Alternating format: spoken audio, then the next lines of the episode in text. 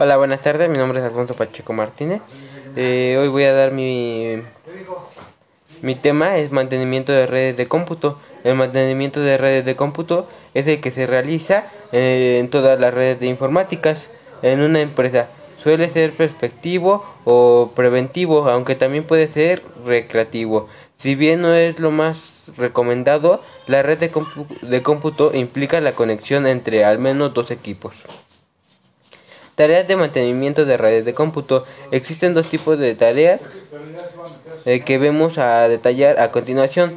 Por, pero antes hay que decir que la explicación de una de ellas más, más recomendada que la otra no es obstante. Esa decisión dependerá de también el tipo de negocio y el tipo de, de, de tipo estructura. Es un tipo de tareas de mantenimiento. Se implementan cuando las empresas planifican su labor de mantenimiento con uh, antelación. El, ya vamos a comer. Vamos a comer porque nos comido.